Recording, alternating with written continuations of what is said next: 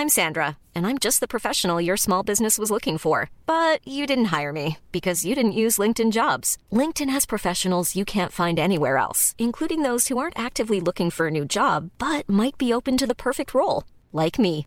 In a given month, over 70% of LinkedIn users don't visit other leading job sites. So if you're not looking on LinkedIn, you'll miss out on great candidates like Sandra. Start hiring professionals like a professional. Post your free job on linkedin.com/people today. Mon kiff euh, me ramène. Anthony était dans les articles. Oh merde, mais non, mais. Vas-y, Matt. Limite dans le micro, d'entendu. Qu'est-ce que tu veux Je te cède. Allez. Non, non, vas-y, vas-y. passe, passe.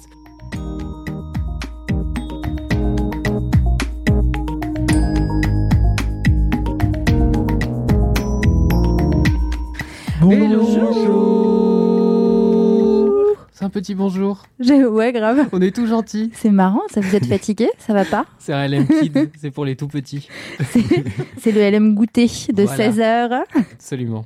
La dalle. Bonjour à toutes et à tous et bienvenue dans ce nouvel épisode de LMK.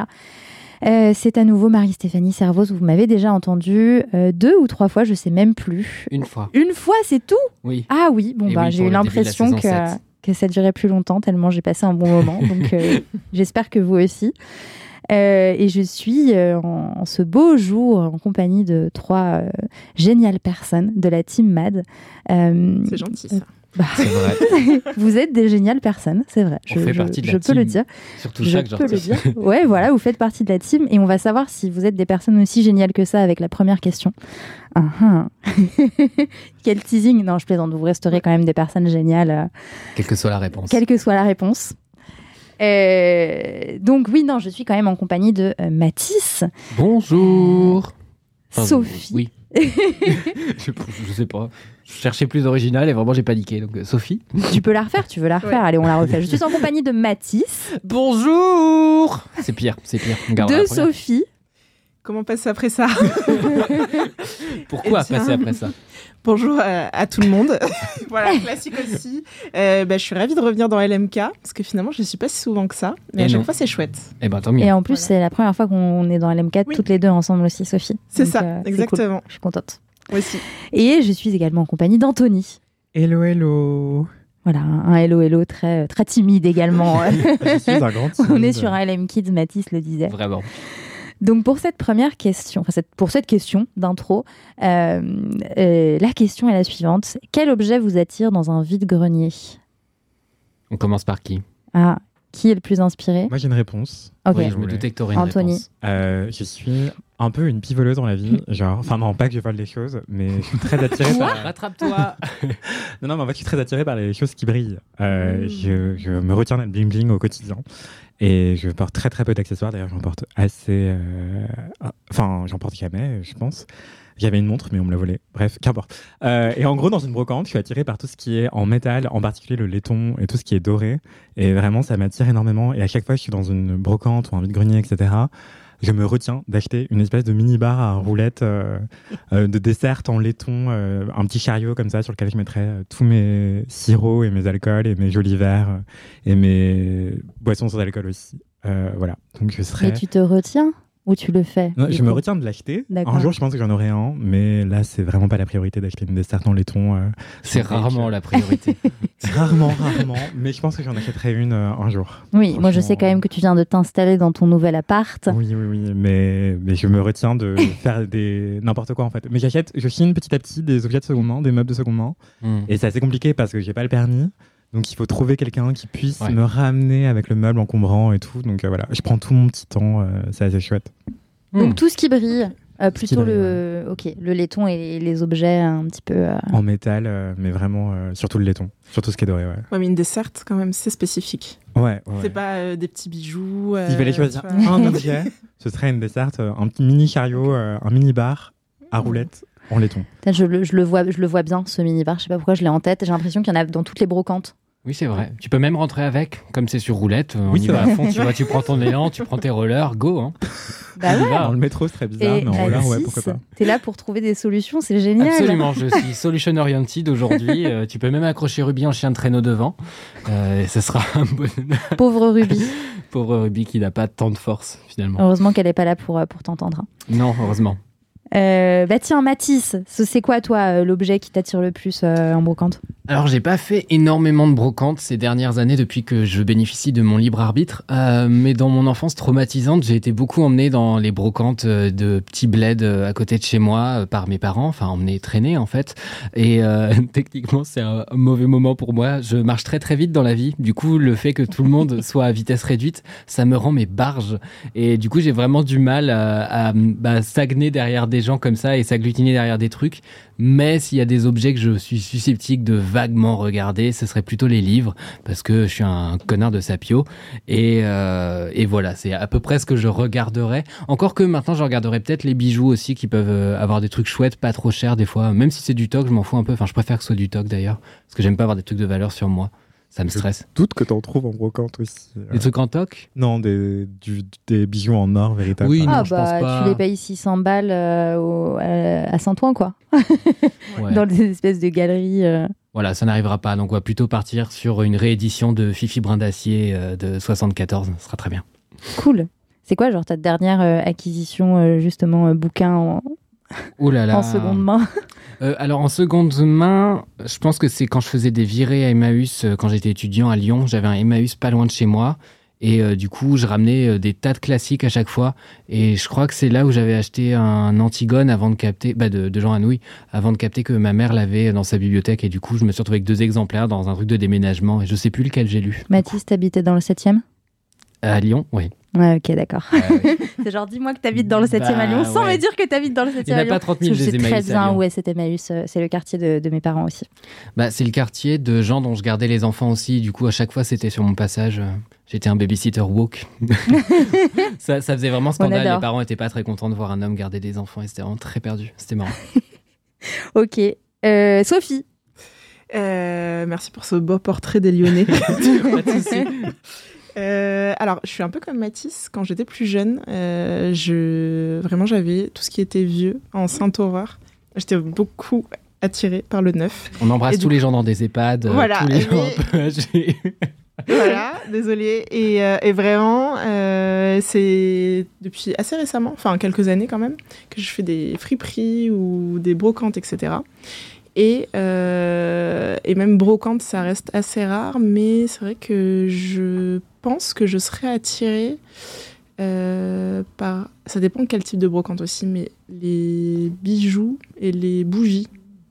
Oh, c'est presque le même mot. Ouais, ouais. Bougies et les bougies bijoux. ou les bougeoirs Dans les bougies, en- il y en a des très a des belles bougeoirs qui aussi. sont sculptées et qui n'ont jamais été utilisées. Waouh. Voilà. Ah ouais? Ouais. On n'a pas été dans les mêmes brocantes. hein. Moi, il y Ouais, avait vraiment grave, des mecs qui vendaient des télés et t'achetais la télé et marchait pas. Oui. Ça m'est arrivé deux fois. Euh, non, non, mais c'est- alors j'ai vu ça les dernières fois et j'aime bien. euh, voilà, j'ai trouvé ça chouette. Bah ouais, de ouf. Après, les, évidemment, euh, les livres, etc. Mais c'est vrai que dans les, les brocantes, on peut faire des jolies trouvailles de bijoux. Euh, et, euh, et oui, voilà, les, je crois que les derniers trucs que j'ai achetés, c'était ça. Euh, parce que j'habite à Saint-Ouen. Donc, euh, Ah. Ah voilà. bah oui, Et plus d'accord. de ok, 100 voilà.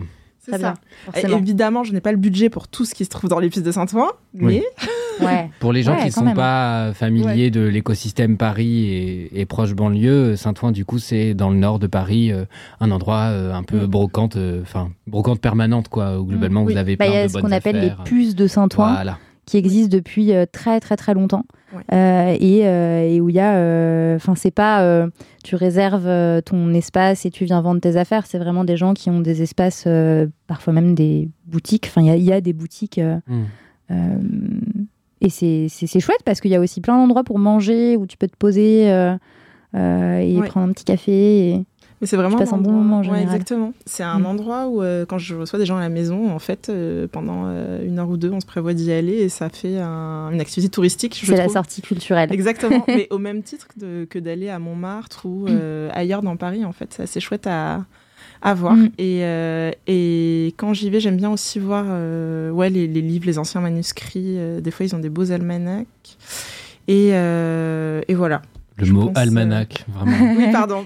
Est-ce qu'il y a déjà eu le mot almanach une fois dans l'MK Je suis pas sûr, ce sera le titre, almanach. Almanach, c'est sûr. On va attirer vraiment tous les gens de l'Académie française. Ouais. Ça y est, on les a. Et euh, je salue les gens de l'Académie française.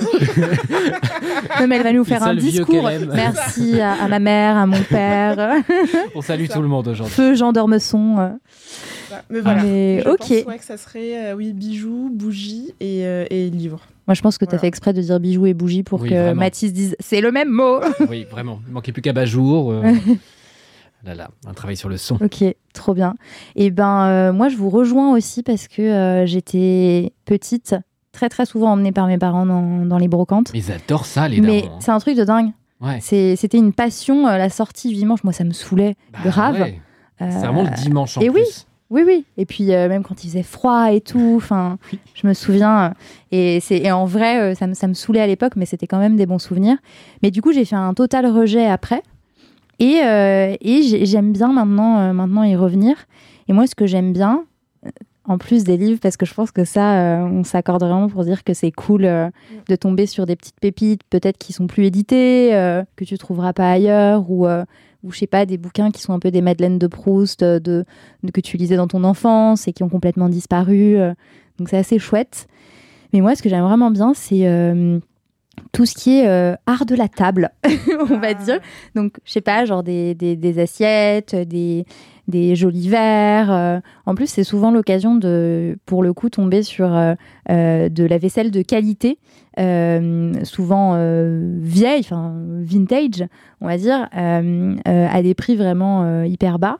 Et, ce que j'aime particulièrement, c'est trouver l'assiette qui sera seule et du coup qui sera complètement dépareillée, euh, je sais pas, genre des autres assiettes que j'ai chez moi, parce que je trouve que ça crée un, un très joli ensemble après de, de plein de choses dépareillées, mais qui ont un certain charme, qui ont, tu sais, que tu supposes qu'elles ont une histoire derrière, alors euh, pas forcément romanesque, hein, euh, potentiellement c'est, euh, euh, je sais pas, le, le petit garçon dans les années 60 qui se faisait engueuler par sa mère parce qu'il voulait pas finir ses brocolis, j'en sais rien.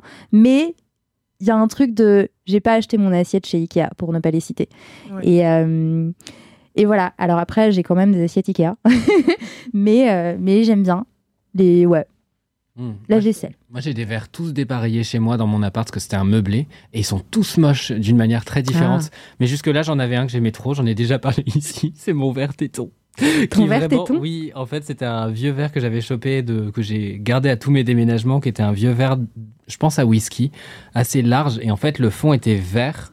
Genre, euh, enfin, pas en verre, mais enfin, si, mais bah, bref. Et, et au fond, il y avait une espèce de petite remontée rouge qui ressemblait à un Mmh. espèce de téton. C'était vraiment très laid, mais comme c'était camp, je trouvais ça rigolo de le garder. Donc, euh, à chaque fois, voilà, j'ai des verres kitsch et moches euh, chez les gens, euh, où je propose aux gens, moi, tu veux quel verre horrible? Et j'ai pareil avec mes tasses, j'ai vraiment des tasses très laides, et mon but, c'est vraiment de proposer la plus laide aux gens à chaque fois. Bah, j'avoue que moi, si je vais chez quelqu'un, je préfère boire dans une tasse euh, LED, mais tu vois qui dont tu te souviendras, Ah là, oui. plutôt que euh, dont tu te dis ah euh, l'énième verre Ikea oui, encore c'est- une fois, ça. les Ouais. pauvres, Mm. Puis je suis Mais- pas, je suis pas assez responsable pour avoir de la porcelaine, quoi. Donc euh, de l'argenterie. voilà, on n'est pas là-dessus. Ok, euh, et ben ça en dit long, hein. Oui. Euh, et c'est euh, et c'est le moment de passer au, au petit message que que nous et vous que nous avons reçu, que vous avez reçu. Euh, Est-ce que vous avez reçu des messages dernièrement Sympa. Absolument. Mathis, Absolument. Je- J'espérais que tu me poses pas directement la question, car il c'est trop voilà. tard. Tu as dit yep, donc euh, c'est à toi. Marie nous a envoyé Bonjour, laisse-moi kiffer. Je m'appelle Marie, j'ai 22 ans et je viens vous témoigner mon amour. J'ai commencé à écouter LMK quand c'est sorti. J'étais très assidu et puis la vie a fait que j'ai arrêté. Il y a peu, je cherchais des podcasts à écouter. Je me suis rappelé de cette pistage des podcasts que j'aimais plus jeune. Cette ref est-elle trop vieille? Cette ref n'est pas trop vieille. J'ai alors eu la merveilleuse idée de reprendre LMK du début et quel bonheur entre les jeux de Cédric autrefois gratuits devenus payants, les rêves d'artistes émergents devenus famous et les blagues qui n'ont décidément pas vieilli. LMK est toujours aussi chouette et savoir que j'en ai toujours en stock me ravit. Alors merci d'avoir accompagné mes trajets en bus en rentrant du lycée dans ma petite ville natale et merci de me suivre dans le métro pour rentrer de mon stage de fin d'études. Bisous LMK. Je trouvais ça très très mimi et du coup je me dis que bah du coup Marie va découvrir euh, qu'on lit son commentaire dans peut-être trois ans. bon courage. Nous aurons bien vieilli à ce moment-là. Absolument. Bah trop cool, trop sympa. Ouais, Merci, c'est adorable, j'aime bien. J'aime bien l'idée que les gens ils aient grandi avec le podcast, que beaucoup de gens ont commencé à écouter vraiment jeunes et dans des périodes Mm. où on change énormément. Enfin, je sais pas, entre 15 et 25 ans, euh, c'est pas le même changement qu'entre euh, 35 et 45, Ouais. I guess. Enfin, je sais pas, je parle pas d'expéri- je parle Et- d'expérience, mais bon. Et d'ailleurs, Marie, tu nous diras, hein, quand tu auras fini les centaines de- d'épisodes, euh, comment est-ce que tu les as réécoutés Qu'est-ce que tu t'es dit Est-ce que, voilà, je sais pas, peut-être tes petites euh, réactions et commentaires. Euh, moi, de mon côté, je n'ai pas de message. Donc euh, voilà, n'hésitez pas à m'écrire. C'est quoi ton Insta, C'est jus d'abricot. Ah oui. Voilà, séparé par des tirés du bas. Et euh, voilà, mais ça fait un moment que je suis pas venue. Et je crois que celui qu'on a enregistré la dernière fois n'est pas encore sorti. C'est possible, Ah. ouais. On est dans le futur, là, encore. Oui.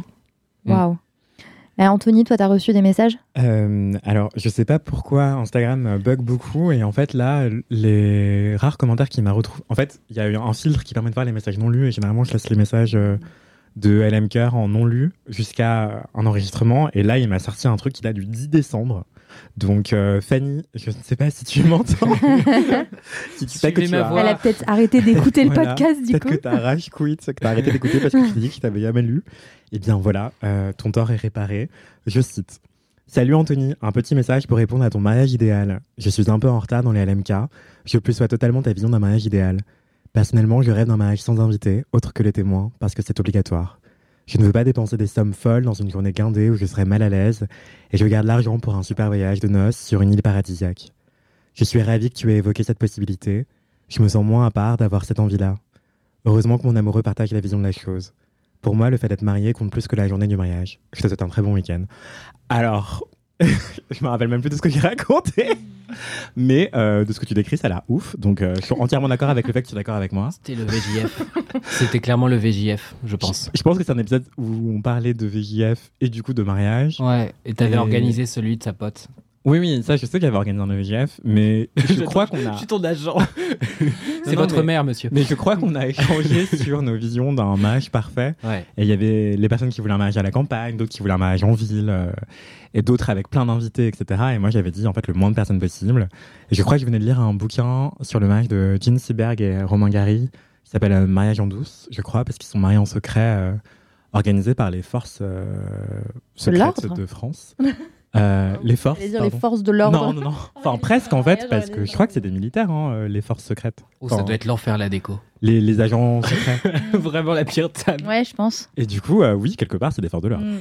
Euh, C'était un livre pour notre book club euh, et tout le monde l'avait détesté sauf moi que j'avais adoré. Bref, qu'importe. Et du coup, on avait parlé de nos mariages idéaux et euh, j'avais dit oui, un mariage en douce en fait, quelque part. euh, ne pas forcément inviter la famille euh, qui va ramener euh, des gens aussi que tu connais à moitié, etc. euh, Mm. Et les amis d'amis et les plus en des gens que tu connais pas. euh, ne pas avoir 46 000 inconnus à ton mariage et juste des gens que t'aimes et que t'as choisi et, et garder la thune pour faire un beau voyage. Ouais, en fait, que ton mariage soit ton choix, quoi. Et pas celui de ceux qui ne se marient pas euh, ce jour-là, quoi. ouais. Un choix et pas un puits sans fond. Voilà. Mm. Euh, C'était le commentaire de Fanny. Très Merci bien. beaucoup. Et toi, Marie-Stéphanie? Alors, donc moi, comme euh, je suis nouvelle dans LMK, euh, j'ai reçu, euh, j'ai reçu un message suite au premier épisode avec moi, qui a été Mhm. diffusé, de Sarah, qui était un message de bienvenue, très sympa. Alors, merci Sarah. Tu me disais, bienvenue dans LMK. Très sympa d'entendre parler dans LMK de la déferlante, que j'aime beaucoup. La déferlante qui était mon kiff du coup de ce, de ce premier LMK, qui est un magazine féministe papier euh, en vente sur abonnement ou, euh, dans euh, vos meilleures librairies féministes. Voilà, donc trop cool. Du coup, tu connaissais déjà la déferlante, donc j'ai rien apporté de neuf, mais, mais ça permet de, de- d'en, reparler. Donc tu disais. très sympa d'entendre parler dans LMK de la déferlante que j'aime beaucoup et de Sophie Lambda que j'adore et que je suis sur Insta. Le teasing n'est pas tombé dans l'oreille d'une sourde.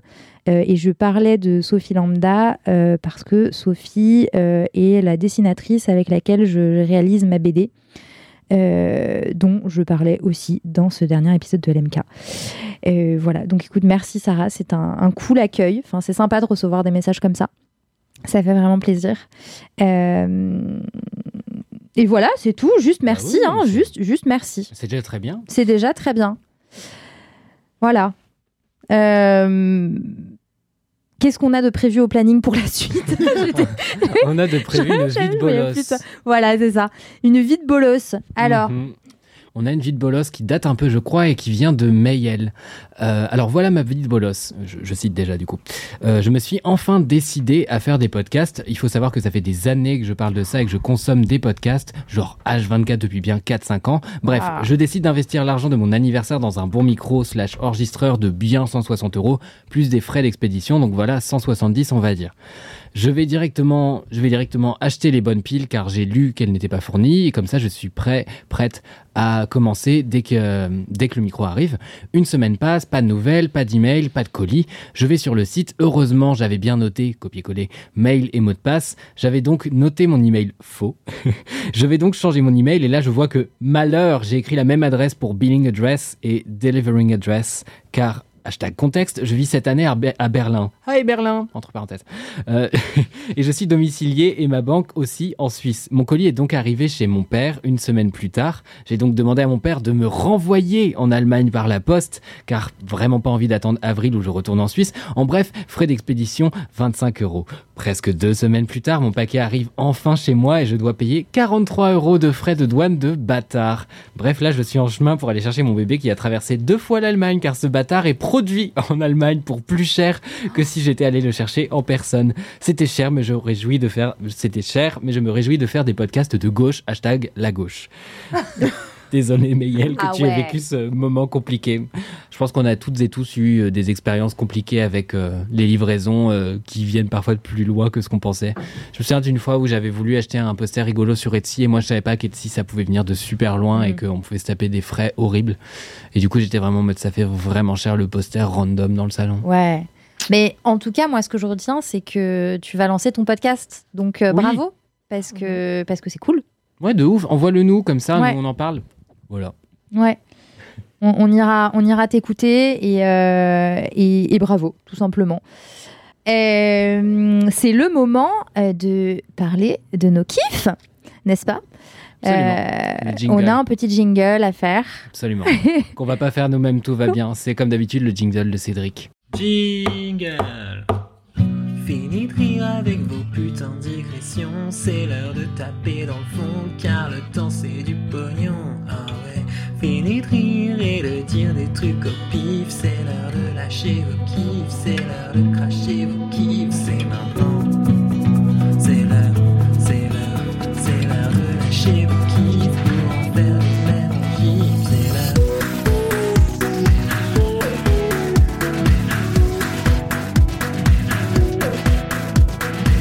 Waouh Merci, Valentin. Une harmonie vraiment. Oui. Sublime. Je pense qu'il faut qu'on monte un groupe. Je sais pas ce que vous en pensez. La Corse les déteste. Hein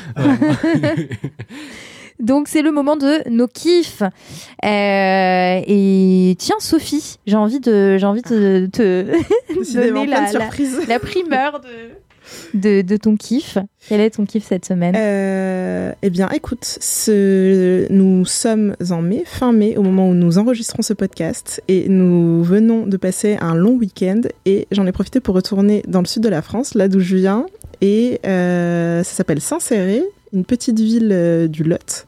Et en fait, mon kiff, c'est sur le dynamisme de cette ville qui ne meurt pas, malgré... Tu bosses pour la mairie? Non, absolument pas. Mais euh, en fait, je me rends compte quand j'ai habité que euh, j'ai grandi là-bas. Vraiment, euh, c'est une petite ville qui fait environ 5000 habitants dans le Lot. Donc c'est vraiment 100 ou 5 5000. Ok. Donc vraiment, euh, à l'échelle de la France, c'est un gros village, on va pas se mentir.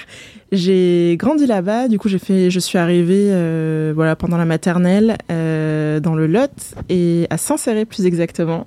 Et j'ai fait ma primaire, collège, euh, lycée, parce que oui, il y a un lycée, euh, sachant que c'est le On seul... n'en doutait pas. Non mais écoutez, c'est le seul à 40 km environ euh, alentour. Ah ouais. Waouh. Donc, euh, Ça veut en- dire que tu aurais dû faire 40 km de trajet pour aller euh, au, Au lycée. lycée, ouais. euh, Et les gens, en fait, euh, généralement dans mon département, euh, sont à l'internat, en fait, quand ils sont au lycée. Ouais. Et euh, mais toi, t'as peut-être connu ça aussi. hein, Oui, oui, oui, moi, énormément de gens venaient avec euh, les, les cars euh, locaux. Et puis, tu t'avais une grosse partie qui était en internat, en effet, et qui vivait à 25, 30 bornes du Ouais. lycée. Ouais. C'est ça. Et, et en fait, bah, forcément, quand on y habite et qu'on est jeune, bah, on trouve ça trop nul. Voilà. Et en fait, quand j'y retourne avec des gens qui ne connaissent pas, en fait, ils sont assez impressionnés par le dynamisme. C'est-à-dire que là, euh, il y avait euh, une fête euh, organisée dans le théâtre. Il y avait un espèce de festival d'artisans il qui venaient montrer leur savoir-faire. et il y a des choses prévues comme ça plusieurs fois par mois. Et, et les commerces, j'étais super impressionnée parce que ça faisait plus d'un an que je n'y étais pas retournée. Et les commerces, alors évidemment, il y a, ça ferme, ça arrive, mais ils sont immédiatement remplacés par d'autres choses. Et ce qui est assez rare. euh, Oui, Parce que c'est pas le cas de ma ville natale. Typiquement, moi, les commerces ferment juste, quoi. Enfin, c'est vraiment. euh, Quoi, ta ville natale, Mathis? Alençon, c'est la ville où il y a souvent des reportages à la télé sur les centres-villes des villes moyennes qui meurent. Voilà. c'est vrai, hein, ça fait vraiment deux fois qu'on est l'exemple et à chaque Ah, fois ils filment la rue. Enfin, en fait, la mairie essaie de refaire plein de trucs, faire plein d'initiatives, de refaire, euh, je sais pas, euh, les petites rues, faire des animations, de faire des espaces verts, etc. Et en fait, juste, euh, il y a deux grosses zones commerciales euh, en périphérie qui en fait gangrènent tout. Le cinéma avant était en centre-ville, il a été transféré euh, bah, à côté du gros centre commercial euh, à l'ouest, si je dis pas de bêtises, euh, là où il y a déjà la piscine, etc. Et en fait, il y a de moins en moins d'activités à faire en centre-ville. Du coup, les adresses ferment et c'est un cercle vicieux, quoi. Et du coup, il y a des fois des tentatives de reprise. Donc, il y a un truc, c'était la Halle un temps. Après, c'est devenu H&M, ça a pas marché, c'est devenu Monoprix. Donc, Monoprix, on te souhaite le meilleur pour tes deux semaines d'ouverture à Alençon. Longue vie, Monoprix. T'as quand même des Donc, chaînes. euh, Bah oui, on a, on a quelques Ouais. chaînes. Quand on a eu un H&M, on était waouh, la femme. Il a vraiment tenu moins d'un an, je crois, euh, dans la ville. Donc, c'est euh, une grande ville, du coup. Bah, un H&M, non? 30 000 habitants. C'est une ville moyenne. Par rapport à chez moi, ça reste. euh, Oui, c'est pas un village, ouais. mais c'est un peu la taille un peu bâtarde entre guillemets euh, dans le sens où genre euh, à la fois t'as une grande ville et en même temps t'as souvent l'ombre d'une plus grande ville à côté. La plus grande ville à côté étant C'est le quoi Mans. Le Mans? Ah, Ouais. ok, d'accord. Et le Mans, euh, moi je sais que c'est, enfin quand j'y allais quand j'étais gosse, j'étais en mode, mais c'est New York ici. C'est New York. J'étais disons la Fnac. je trouvais ça dingue et euh, bon évidemment maintenant que j'ai vécu dans des plus grandes villes, je je trouve moins que le Mans c'est New York. Voilà, des bisous aux Manceaux. Mais tu vois, je ne savais pas que les habitants de, du Mans s'appelaient les Manceaux. J'ai eu un euh, doute en le disant donc. euh, Attends, on va vérifier. Habitants du Mans. Non, mais en tout cas, moi, ce que je constate. C'est que- Habitants du Mans. Moi, ce que je constate, parce que je suis allée euh, googliser euh, vos euh, villes euh, d'origine, Ouais. euh, parce que typiquement, je savais pas où Alençon était sur la carte. Oui, c'est un scandale, mais. Personne. Ah, je sais pas. Je sais pas. Mais bref, c'est très joli en tout cas. Alençon, le c'est très joli. Et euh, Saint-Céré, c'est vraiment très mignon. Euh, je vais montrer. Oh, il y a un petit château. Oui, alors. Oui, C'est euh, une ville en fait qui existe depuis le. Moyen Âge. C'est trop. Donc là, c'est la rue du lycée, par exemple. Ça, c'est la rue du lycée. Ouais. Moi, j'avais ça. En, euh, C'est un petit village de cartes postales. Ah Il y en a ouais. plusieurs euh, villages mais- On dirait un peu autour. Annecy ou Strasbourg. euh. C'est une enfance au puits du fou, quoi, vraiment. euh. C'est Incroyable. un- Et en fait, c'est une région. Le lycée, il était dans le château, en fait. Incroyable. Et vraiment, c'est une région qui existe, euh, bah, qui a été envahie par les Anglais, qui est très touristique d'ailleurs par euh, beaucoup d'Anglais. Et on a énormément de châteaux forts aux alentours, etc. euh, qui ont été très très bien restaurés. On a même un château de Renaissance euh, pas loin, pareil, qui a été restauré. Donc Trop beau. ça amène énormément de tourisme. Et en fait, euh, on vit principalement de ça. Ouais. Mais je pense que contrairement à ta... Si, toi, tu dois avoir des... T'as des lycées, forcément. euh. Ah oui, bien sûr, oui, on Ouais, avait ouais. pas mal de lycées. Et, euh, je sais pas, on devait en avoir euh, deux généraux publics, je crois, ou Ouais. trois. Deux, Parce que, ouais, en fait, le fait qu'on ait un lycée, mine de rien, ça force, enfin, on peut faire toute sa co- scolarité, en fait. Ouais. Et du coup, ça fait que les gens restent un certain temps. Et euh, je pense que ça joue énormément. Donc, on n'a aucune chaîne. Tu vois, tu disais que tu avais un H&M, Ouais, etc. Donc, c'est que des boutiques euh, bah, de créateurs ou des gens, voilà, qui font leur, euh, Il voilà. y a une spécialité ou pas à s'insérer Euh, Je sais pas, genre comme le nougat de Montélimar, tu vois. Ça se trouve, ça va être un truc barbare, tu sais, comme dans certaines villes en mode oui, bien sûr, ici on tue Les les, chats poules. empaillés. Ouais, c'est- affreux. Alors non, alors comme c'est, on est entre le sud-ouest, enfin vraiment, euh, on a cette culture euh, mi-sud-ouest, mi-Auvergne, en fait. Donc le rugby et la Volvic. Voilà, pas tout à fait, mais du coup, en termes de nourriture, on mange assez bien. Et euh, on est surtout, euh, la spécialité, c'est les vergers et les noix. On a les entreprises Andros et Materne qui sont vraiment juste à côté de chez moi. Il y a énormément de vergers et au niveau des noix, il y a énormément de culture de noix, donc on fait des très bons gâteaux aux noix. Ah, ça me donne faim. Ouais, très, très, voilà. Hmm. Enfin, il y Pourquoi a- on n'a pas un goûter dans LMK Euh, la misophonie principalement. Ah oui. T'as raison. Je Voilà. crois qu'on a déjà fait des dégustations live de cadeaux Oui, les oui, oui, oui, quand on mangeait les, les pralines euh, Mm. qui n'étaient pas du coup de Lyon, mais qui étaient les vraies pralines Quoi? De Montargis? Pas Montargis? J'ai un doute. Pardon à la personne qui nous a offert des pralines et je suis On en pas de... Montargis? Je crois pas qu'on prononce le S. Je sais. Moi, je dis Montargis, j'avoue. Ah ouais? Ouais. Moi, je le dis quand même rarement, C'est comme euh, après. le lot, j'aurais envie de dire le lot, mais Ou Rungis, Euh, non, tu vois. c'est le Lot. Non, ça n'a rien à voir avec Rungis. Rungis. Ouais, Ouais, bon. non. Ou Régis. Régie. C'est Ouais. vrai, c'est tentant de dire Régie. Bref, pardon.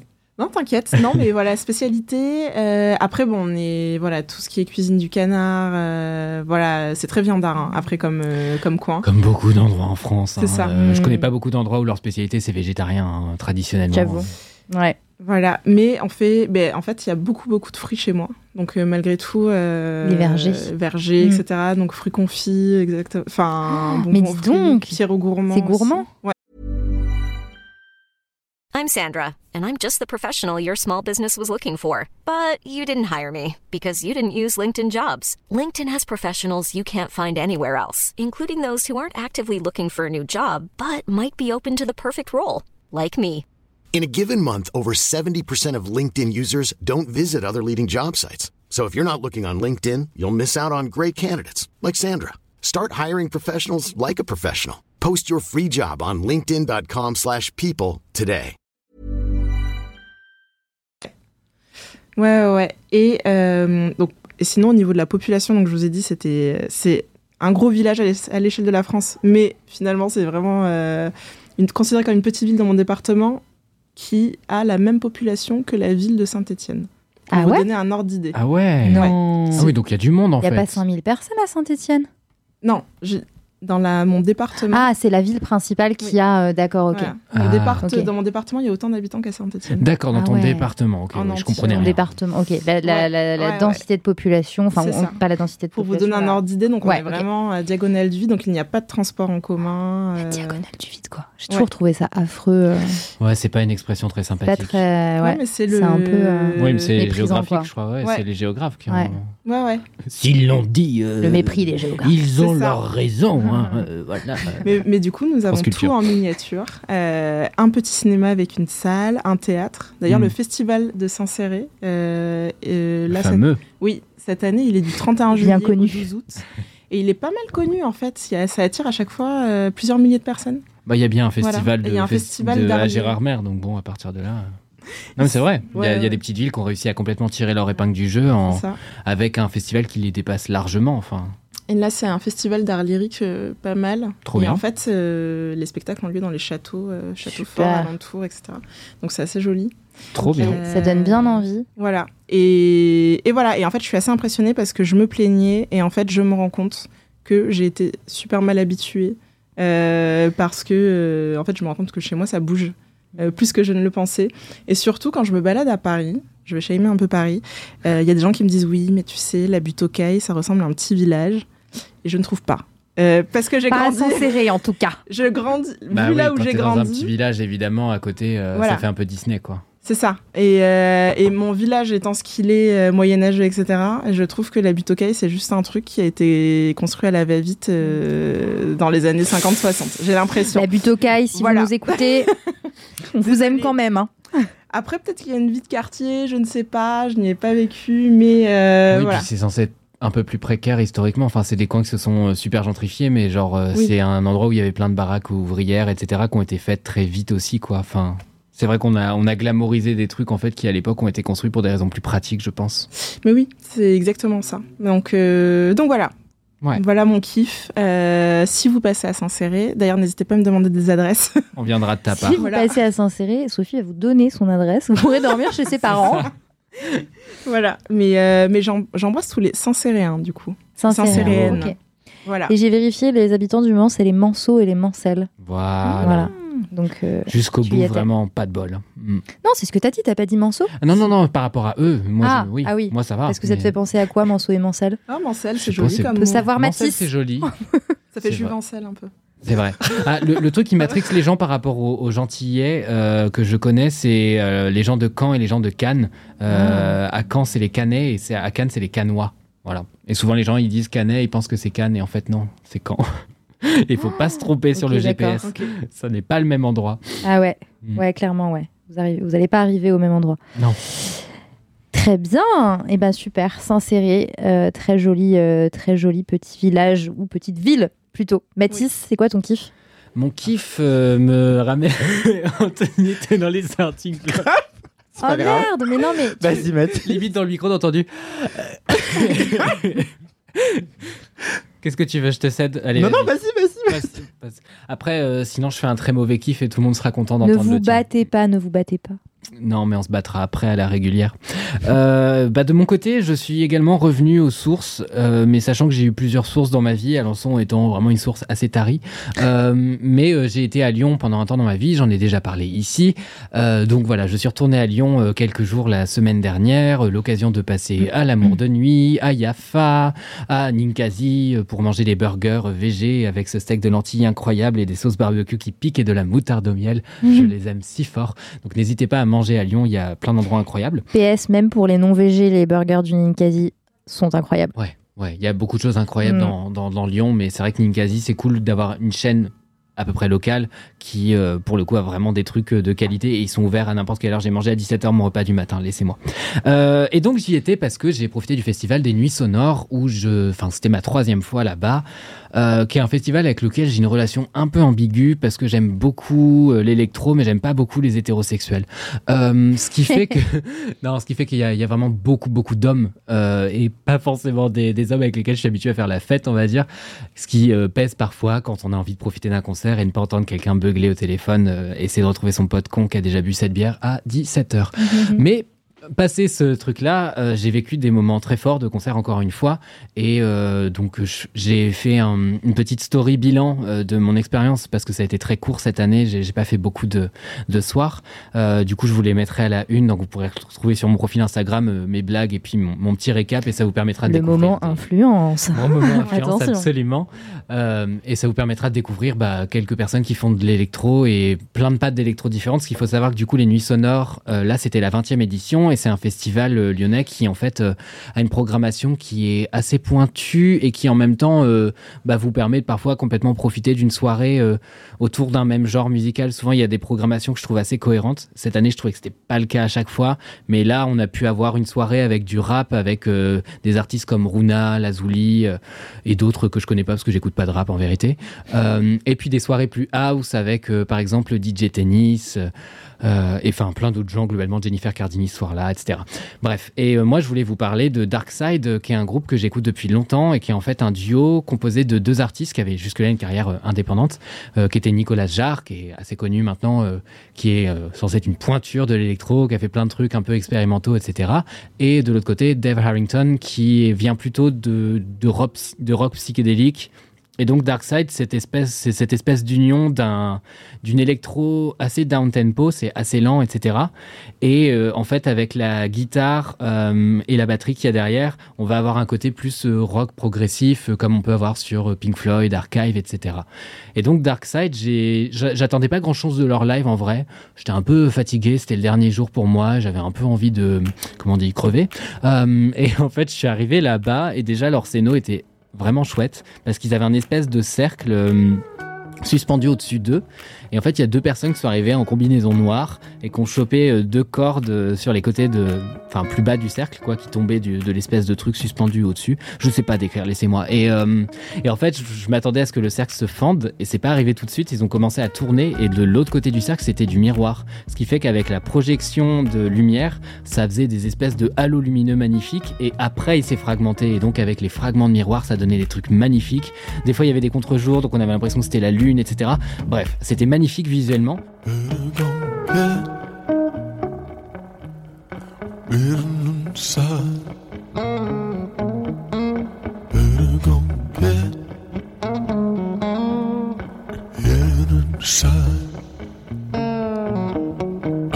Et accessoirement moi, j'adore les gens qui composent des chansons pour leur live. Si vous n'êtes pas un groupe de live qui a besoin ou envie d'interagir énormément avec votre public, je trouve pas que ce soit grave tant que ce qui a été conçu a été conçu pour le live. Et je trouve que là, ça a vraiment été le cas. Ils ont repris.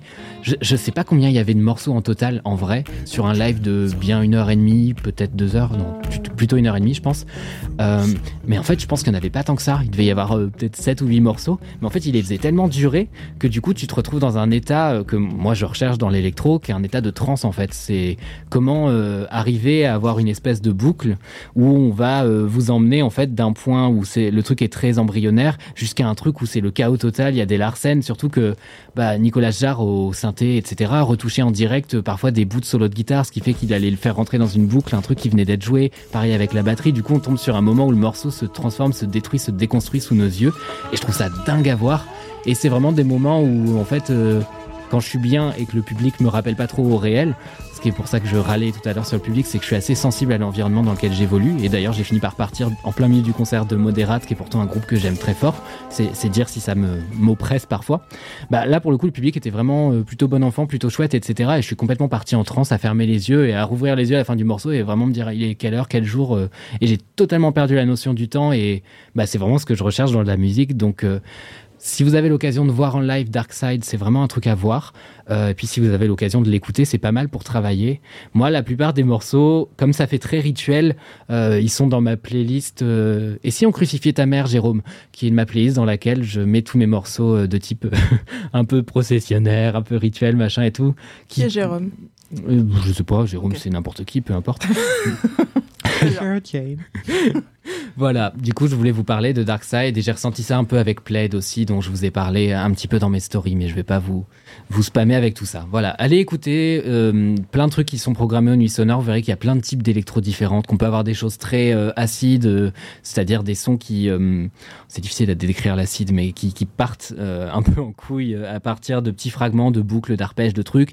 Et à côté, vous allez avoir des choses beaucoup plus conventionnelles, beaucoup plus proches de ce que vous pouvez entendre en radio. Je pense à Moderate, et puis de la house, et puis de la techno, et puis voilà. Enfin, il y y a plein de choses différentes. Il y en a vraiment pour pas tous les goûts, parce qu'il faut quand même aimer la musique électronique, mais euh, beaucoup de goûts différents. Et je trouve que Darkside, c'est pareil, c'est un beau pont. euh, on reproche souvent aux artistes électro d'avoir un truc froid où ils ont qu'à appuyer sur un bouton. Et là, en fait, on a vraiment de la musique live. Et euh, l'électro est vraiment au service de ça aussi. Et je trouve ça vraiment chouette à voir. Sans la facilité des écrans en plus. Donc, vraiment, en termes de scéno, ils se sont vraiment dépassés. Ce qui est rare en musique, il faut le dire. Voilà. Super. Filé aussi dans les stories de Mathis, du coup. Absolument. Pour Enfin, avoir ce que je la mette à la une du coup. Mais oui, N'oublie pas, absolument. t'as le temps, ça va, Ouais, vu qu'on est dans le futur. Mettez-moi la pression, mais ça si je l'ai pas fait. Euh, Anthony, it's now your turn. Oui, oui, oui, bien sûr. Euh, J'hésitais entre un kiff recueil de poésie, mais je vais faire autre chose. Et je vais vous parler d'un prix dont j'ai peut-être déjà parlé dans LMK, mais de manière. euh, je sais pas, je sais pas parler français. De manière subsidiaire, brève, euh, et connexe à autre chose. En fait, ce n'était pas mon kiff. Je ne sais Et pas là- parler français, je vais citer deux mots disparus de la langue en latin. Hashtag l'Académie française encore. Encore. Euh, Le prochain sponsor, peut-être. Il y a un truc à tenter. D'ailleurs, je précise que mon kiff n'était pas sponsorisé, que je ne travaille pas pour la mairie de Saint-Céré. Toujours pas. C'est vrai. Je l'ai dit en, en te vannant, mais euh, Oui, oui. C'est bien de le rappeler. Oui. D'habitude, je viens pour faire des kiffs sponsorisés. Donc, euh, Alors que là, il n'y a pas d'argent. J'avais été attaché de presse pour un livre de l'Académie française euh, quand j'étais jeune. Bref, c'est une autre histoire. J'étais jeune. mais tu es en 2002, Anthony, évidemment, tu es jeune. évidemment, mais le temps file trop vite. Donc euh, en 2002, j'étais déjà assez âgé, quoi. c'était super chaud, non? Il Oui. fait hyper chaud, Vraiment, Vous avez hyper chaud. Hein. C'est le studio de podcast, c'est l'enfer. Euh, du coup, l'autre fois, je vous avais parlé de, du travail de Anthony Traoré, qui est euh, un photographe, euh, artiste, poète. Et là, je voudrais vous parler d'un prix qu'il avait mis en lumière l'an dernier, qui s'appelle le prix Utopie, et qui rempile cette année. Et en fait, euh, l'exposition inaugurale des 10 finalistes euh, commence aujourd'hui, 23 mai 2023. Donc au moment où vous écoutez ce podcast, oh, j'avais pas vu que ça faisait 23-23. Oh, je les adore. Bref, euh, eh bien, T'aimes beaucoup les 15h15. euh, J'adore les miroirs. 7h07. Eh bien, en fait, le prix Utopie, c'est un prix qui récompense les artistes euh, LGBTIA+. Et c'est un prix qui est tout nouveau, qui est tout jeune. Il y a, la première édition a été en 2022. Et euh, l'an dernier, du coup, parmi les 10 finalistes, il y avait euh, Nantene Traoré. Et là, je vous parle de 10 finalistes et vous dites, mais qui a gagné? Eh bien, tout le monde. C'est ça qui est assez extraordinaire avec ce prix. C'est euh, justement que, en fait, euh, les créatrices de ce prix, qui sont deux femmes, n'ont pas voulu instaurer d'esprit de compétition. Parce qu'en fait, dans l'art contemporain, ça arrive assez souvent que des galeries mettent en scène un artiste en particulier, qu'elles aient leur poulain, leur artiste fétiche, qu'elles le mettent énormément en avant en tête de gondole, dans, leurs foires, dans les foires d'art et compagnie. Et les prix aussi, euh, les, fondations d'art, quand elles font des prix, souvent ce qui arrive, c'est qu'il va y avoir un gagnant ou une gagnante et tous les autres bah, vont assez peu bénéficier de visibilité, alors même qu'ils ils et elles ont été très engagés dans toute la compétition, donc c'est assez euh, difficile comme expérience, j'imagine, pour les artistes. Je ne sais pas, je ne l'ai pas vécu de première main. Mais de deuxième main, je peux vous dire que c'est compliqué. Bref, et donc, euh, ce que je voulais vous dire, c'est que le prix Utopie, contre cela, euh, contre cet esprit de compétition hyper concurrentielle qui domine euh, l'art contemporain, et pas que, euh, elles ont créé un prix qui met en valeur les 10 finalistes parmi énormément de dossiers sélectionnés. Donc en fait, ça, ça procède comment? C'est un appel à candidature. N'importe qui peut envoyer son dossier. Enfin, n'importe qui. Il faut être un ou une artiste qui n'est plus en études. Donc il faut avoir terminé ses études d'art ou ne pas en avoir faites, mais en tout cas être lancé dans la vie active en quelque sorte. Et, euh, et voilà, ça s'appelle le prix Utopie. Le nom déjà, je le trouve sublime parce que ça montre bien euh, leur volonté de, changer les codes en fait de ce qui existe déjà et de, de rêver. Et c'est assez rare pour être souligné. Et les deux personnes qui ont fondé ce prix s'appellent Agathe Pinet, elle a 25 ans, et Myriama Idir, elle a 48 ans. Et c'est assez intéressant aussi d'avoir euh, deux profils différents et complémentaires. Ça donne euh, une sélection aussi euh, très éclectique. Euh, elles sont de deux générations différentes et elles se ressemblent énormément en même temps, euh, tous en ayant des points de vue, euh, je me répète, mais complémentaires. Et euh, je les ai rencontrées il n'y a pas longtemps pour Mademoiselle, donc j'ai publié l'interview Oui. cette semaine. Donc, Vous aurez le lien dans la, dans la description de le l'épisode. lien est dans la description. Évidemment, car les choses sont bien faites.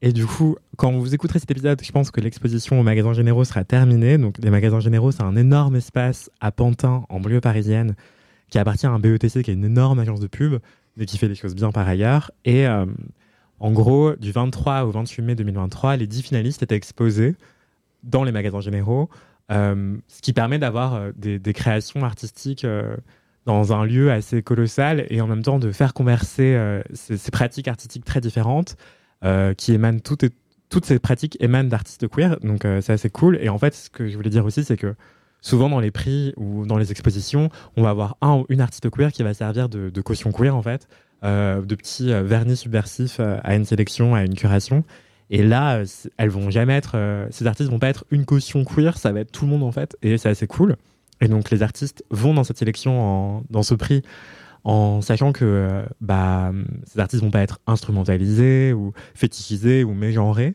Et euh, c'est assez génial, je trouve. Et euh, voilà, je vais quand même nommer les 10 artistes parce que c'est important. Donc il y a Maïk Baksan, Nelson Bourek Carter, Ayla Maïk Abel, Jordan Roger Barré, No Anger, Audrey Copeto Kermadec, Naël Daria, Sido Lansari, Elijah Ndoumbe, Kianue Tran Kieu. Et, euh, et je tiens à souligner en toute transparence que je connais Audrey Copeto Kermadec. Mais vous, la vous en connaissez doutez. aussi, vous l'avez Vous entendu la dans ce podcast. aussi. Elle a Vous travaillé LMK. chez Mademoiselle pendant un temps et du coup elle a participé à quelques épisodes de LMK. Donc vous, Effectivement, Voilà. IL a travaillé chez Mademoiselle, c'est euh, une artiste non binaire et ses pronoms sont IL. Et en fait, euh, ce que je voulais vous dire aussi, c'est que IL utilise les deux pronoms. C'est principalement IL, mais elle utilise aussi elle. Voilà. Ok, je savais et, pas. euh, et ce que je voulais vous dire aussi, c'est que c'est assez génial aussi. euh, Enfin, je soutenais ce prix l'an dernier avant même qu'il y ait ma pote dedans, vous voyez. Et, euh, et ce que je voulais vous dire aussi, c'est que euh, bah, c'est encore plus cool de voir qu'il y a quelqu'un que je connais à l'intérieur de la compétition, même si ça ne change en rien mon jugement sur le prix, la qualité du prix. Je l'aurais soutenu de la même manière si Audrey n'était pas dedans. Mais je soutiens aussi Audrey, évidemment, donc je vous encourage à aller voir ses créations, mais aussi des neuf autres artistes euh, qui sont euh, toutes et tous euh, brillants et brillantes. Donc voilà, et voilà. Et ce que je peux vous dire aussi, c'est que donc peut-être qu'au moment où vous écouterez cet épisode, l'exposition au magasin Généraux sera terminée, mais mais mais mais il y a tout un cycle d'expositions, trois expositions qui auront lieu en automne, hiver euh, 2023-2024.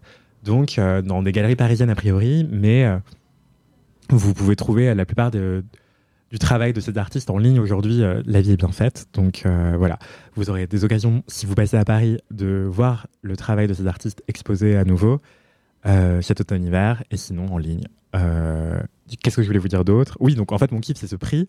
Et dit comme ça, ça peut paraître un peu abstrait. Et je vous invite chaleureusement à lire l'interview parce que c'est non seulement les artistes qui sont exposés, la démarche de créer un prix d'art contemporain, mais aussi l'interview, elle est assez pas Startupper Nation euh, ni entrepreneuriat à fond les ballons, mais plutôt euh, en fait dire que on a tous et toutes des talents. Et ce que je trouve génial dans leur interview, c'est que ce qu'elles disent, qui est hyper important, les cofondatrices de prix, Myriama et Idir, euh, Myriama Idir et Agathe Pinet, c'est que en fait, euh, ce que je trouvais brillant, c'est qu'elles n'arrêtent pas de parler de faire avec l'existant. Et en fait, on n'a pas forcément besoin de créer des choses ex nihilo à chaque fois, et c'est même beaucoup plus compliqué de faire ça. Et qu'en fait, on peut se reposer, s'allier avec des choses qui existent déjà et proposer des, idées nouvelles avec ce qui existe déjà euh, pour être plus efficace, plus, plus solide dans nos assises aussi. Et ça permet aussi d'avoir les pieds sur terre pour mieux rêver, en fait. Et donc, euh, d'utopie. Et c'est pas grave si on l'atteint pas, cette utopie. Ce que j'ai trouvé assez admirable aussi, c'est qu'elles étaient hyper humbles pendant toute l'interview. Elles n'arrêtaient pas de dire oui, mais en fait c'est perfectible, en fait on pourrait encore faire mieux, on pourrait progresser, on pourrait proposer plus d'argent, euh, si on arrivait à récolter plus d'argent, etc. Mais en fait, euh, c'est déjà génial ce qu'elles font, d'une, et d'autre part, euh, vouloir faire mieux, c'est aussi très très cool. Et, mais en fait, est-ce qu'on peut atteindre une utopie? Bah, je ne pense pas. Mais euh, tendre vers cet idéal sans cesse, perpétuellement, bah, je trouve ça, je trouve que c'est la plus belle manière possible de réaliser une utopie, quoi. Dans la mesure du possible, évidemment. Voilà, c'est la fin du kiff. C'est la fin de cet épisode. J'ai tant parlé que ça, je suis désolée. non, non, pas du tout, mais parce que c'était une très belle conclusion. Et du coup, euh, voilà, c'est la fin du podcast. Donc, c'était la On fin du- C'est la fin de tout. Voilà, la fin on ferme. euh, voilà. de la vie. Non, quand même pas, quand même pas. Allez, on ferme le rideau.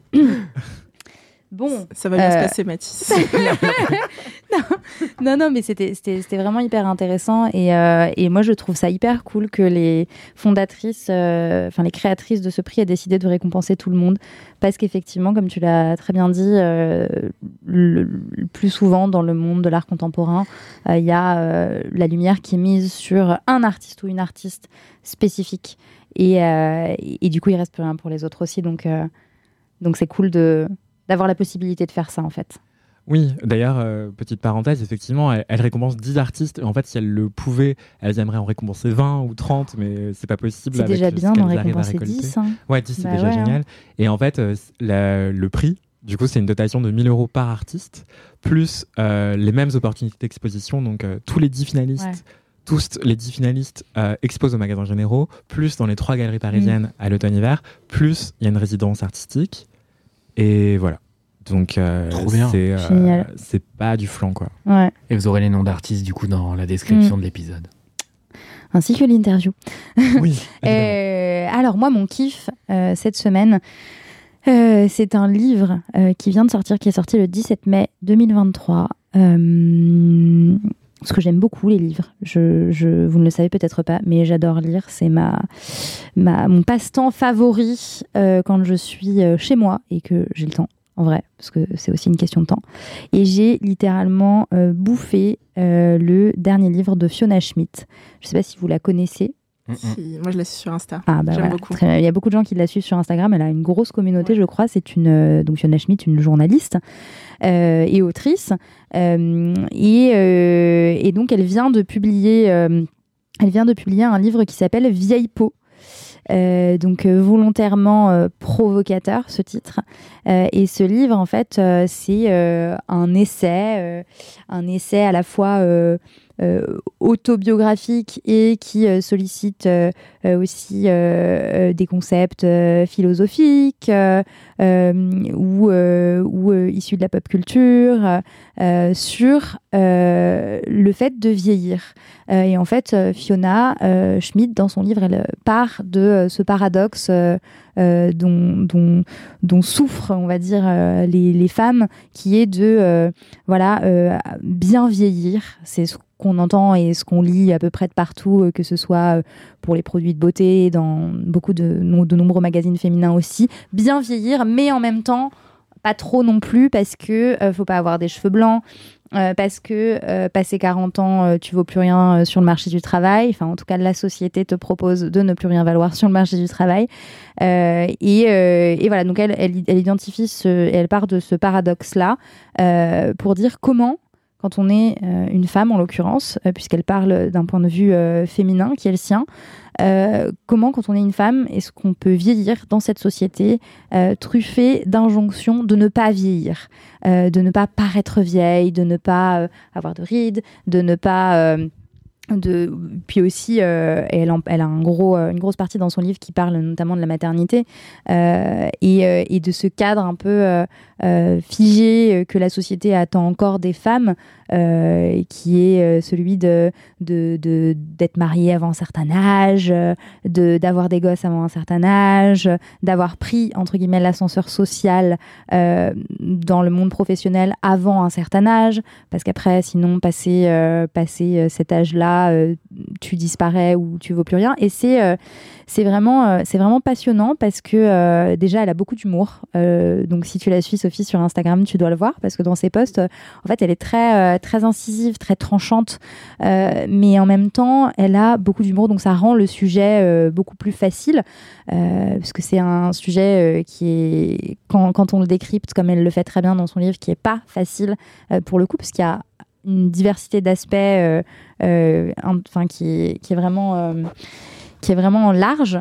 Et vraiment je, je, je l'ai lu d'une traite d'abord par son écriture et ensuite par et surtout aussi par son propos qui est vraiment qui est vraiment passionnant. Et en fait quand tu refermes le livre tu te sens en capacité de mieux affronter j'ai envie de dire toutes les injonctions sur le fait de vieillir.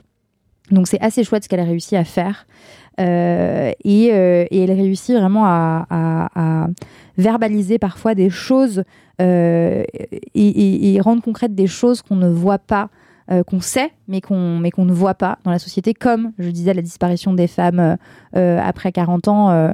Et, pour le coup, je peux prendre le cas le cas des femmes artistes puisque c'est mon dada et ma spécialité. Mais il y a un truc de et ça concerne pas que l'art, mais des de, de, se dire que passé un certain âge, les femmes ne veulent plus rien sur le marché du travail parce que soit elles sont devenues mères et donc euh, elles ont été discriminées pour ça.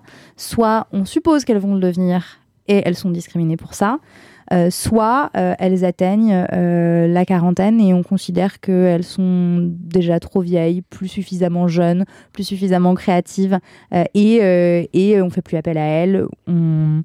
On les laisse, euh, on les laisse, ou plutôt on les met de côté euh, et on les invisibilise à cet âge-là.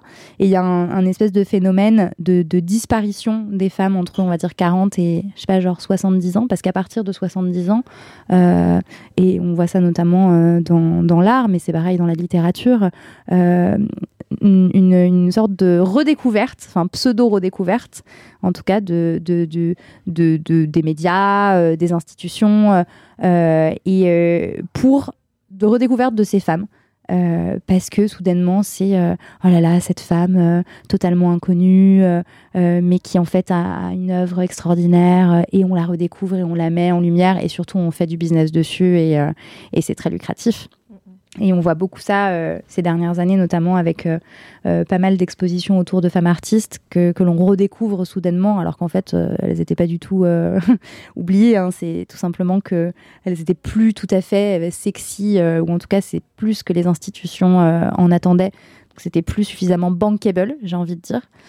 donc voilà, c'est vraiment un livre qui est hyper intéressant tout en étant, euh, tout en étant drôle et joyeux, euh, parce qu'au final, on en ressort euh, pas en se disant ouais bah ouais vraiment vraiment c'est naze de vieillir et la société nous le fait nous le fait ressentir. Non, on, en ressort en se disant ok la société veut nous faire croire que c'est naze de vieillir, alors qu'en réalité ben, on n'a pas besoin de se poser la question comment bien vieillir, parce que dans tous les cas, on va vieillir et, et autant le faire à la façon qui est la nôtre, et, euh, comme, on a envie, euh, comme on a envie de, le faire, euh, mais en gardant dans un coin de la tête cette capacité à voir quelles sont les injonctions qui nous arrêtent et qui nous, et qui nous oppressent. Voilà, donc c'est vraiment un super livre, Vieille peau, qui, grâce, je pense, à ce livre, ne sera plus une insulte pour de nombreuses femmes. À lire aux éditions, je sais plus. Bellefond, aux éditions Bellefond. Voilà. Et, oui, d'ailleurs, et je ne l'ai pas dit, parce que justement, vieille peau, elle part de vieille peau qui est considérée comme une insulte. Euh, Est-ce qu'il y a une insulte pour, euh, pour les hommes vieux? Vieux con, académicien, Ouais, mis à part vieux con. républicain. Je sais pas. Ouais, mais vieux con, ça veut pas forcément dire quelqu'un de, Oui, non, c'est vrai, vieux. C'est quelqu'un qui C'est un gros euh, con. Surtout quelqu'un ouais. de con en général, Ouais, ouais, c'est quand même. ouais. C'est ce qui prime. Donc, euh, L'équivalent serait vieux beau, mais du coup, c'est même pas vraiment une insulte. Vieux beau. C'est-à-dire qu'il a été beau un jour et qu'il l'est plus Voilà. vraiment, mais. Ouais, et c'est même plus vraiment une insulte. C'est daté, hein. Enfin, c'est pas un terme qu'on entend très souvent, je trouve. Ça dépend si elle me daddy ou pas, mais bref. On l'a entendu dans cette rédaction il y a très peu de temps. Je vais balancer personne, mais Ah mon dieu. C'est parce que tu côtoies pas assez de personnes euh, au-delà de 40 ans, je pense. Hmm, c'est vrai que c'est pas si souvent. Ouais. Mm. Sinon, ça se dit, hein, vieux beau, mais, mais du coup, Ouais. c'est pas la même chose, ouais. ouais. Ok. ouais. Mais écoute, moi, je suis convaincue, je veux bien que tu me le prêtes. Ah, mais c'est marrant, t'es, genre la cinquième personne dans cette rédac à qui je dois le prêter. Bah, Donc, on en a trois exemplaires. Je Ah, pense trop que tu pourras le lire euh, assez rapidement. Mais ouais, vraiment, euh, c'est une, une très belle, très belle, très belle et très instructive lecture. Ok. Mais Fiona, est... enfin, je, la, je la suis et j'aime beaucoup euh, bah, ses prises de position, etc. Mm. Et on l'avait reçue, euh, mais je crois que tu n'étais pas encore arrivée. Euh, peu de Non. temps avant que tu arrives, elle était venue nous faire, euh, enfin, nous parler de son expérience de belle-mère, en fait. Et euh, on avait fait une vidéo sur euh, bah, les clichés sexistes qui Mm. entourent la belle-mère, euh, Mm. notamment. Et, euh, elle en parle aussi euh, un peu dans son bouquin. Ah Elle en bah, parle, euh, ouais. Voilà, mais c'était, euh, elle était très sympa. Elle était, mais elle aime beaucoup Mademoiselle, donc. euh, Mais elle a l'air et, et- Ouais. et- et teasing. Bon, alors je le dis, mais du coup, quand euh, cet épisode sera diffusé, l'interview sera également publiée. Du coup, je l'ai- j'ai pris contact avec elle pour pour euh, l'interviewer et euh, elle m'a fait un, un mail de, de réponse assez euh, exceptionnel. Enfin, elle a l'air vraiment trop cool mm, mm, mm. euh, et trop drôle et, euh, et c'est c'est d'autant plus chouette que vraiment il y a, il y a quelqu'un de de- d'intéressant derrière euh, derrière ce bouquin. Parce que ça arrive parfois de lire un bouquin qui est super et de découvrir que derrière la personne euh, est pas si extraordinaire que ça voire euh, pas sympa. Oui, pour être sympa. Ça, ça arrive souvent. voilà. Et je suis en retard à mon rendez-vous C'est le moment de courir. C'est le moment de courir. Merci à tous et à toutes de nous avoir écoutés. Et rendez-vous euh, rendez-vous dans un prochain, un prochain épisode de LMK. Absolument. Merci Salut. beaucoup, bisous. Bisous, à très vite.